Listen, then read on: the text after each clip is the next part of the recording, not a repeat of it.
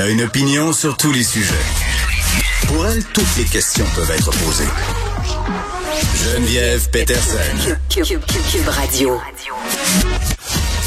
Salut tout le monde, j'espère que vous allez bien. Merci de vous joindre. À moi, c'est vendredi, il fait soleil, mais il faut en profiter parce que tout le week-end, ce sera pluvieux. Et oui, l'Halloween, chaque année, là, depuis deux ans, est gâché. Là, ce sera gros vent, pluie, mais qu'à cela ne tienne, nous affronterons les intempéries pour faire passer nos enfants de par les maisons. Surtout qu'il y a un petit euh, mouvement qui s'organise de rébellion du costume. Hein?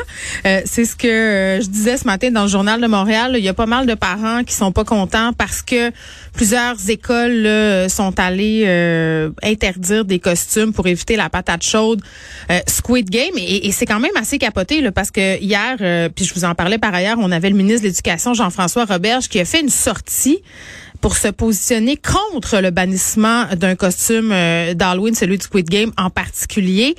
quand un ministre sort pour se mêler d'un sujet comme celui-ci, pour s'ingérer dans la gestion par les directions d'établissement d'une question de costume, est-ce que c'est dire que les choses sont allées beaucoup trop loin?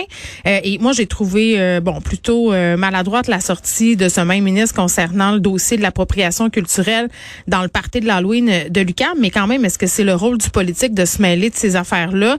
Moi, j'ai l'impression que non. Mais là, voyant la grogne, puis voyant aussi à quel point les profs, les directions d'école étaient divisées, le ministre ressentit visiblement le besoin de sortir. Bon, vous allez me dire, à la veille de la journée où les enfants se costumaient, ça fera pas qu'en différence. Vrai.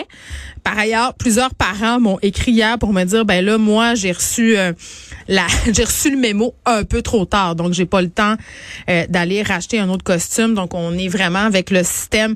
Euh, c'est c'est paradoxal parce que je vous parlais là, cette semaine d'une lettre qui a été transmise par certaines écoles aux parents, une lettre qui émanait du ministère de l'Éducation, d'autres acteurs aussi du milieu de l'éducation où on parlait justement du phénomène Squid Game. Puis vraiment cette lettre-là, je l'ai lue.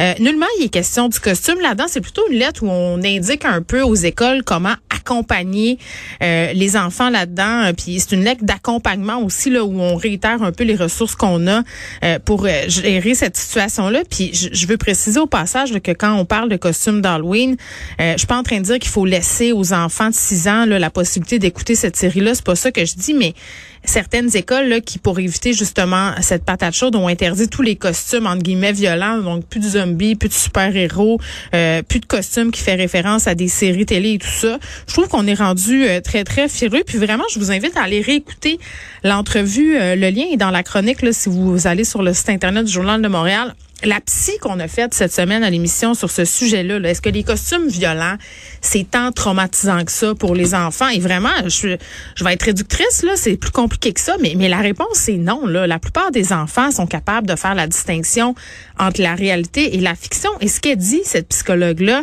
c'est que l'Halloween, c'est le moment parfait pour avoir une discussion sur la peur, euh, pour avoir euh, une discussion sur, euh, le, le, fait là que, bon, euh, dans la vie, il faut gérer ses angoisses et tout ça. Puis ce qu'elle dit, c'est qu'on est en train de transposer nos peurs sur nos enfants. Autrement dit, on a peur euh, euh, d'avoir peur. Donc, il en sera question à l'émission et évidemment, clairement qu'on va parler de la victoire euh, de Mike Ward en Cour suprême avec Nicole Gibault dans quelques instants par ailleurs, mais aussi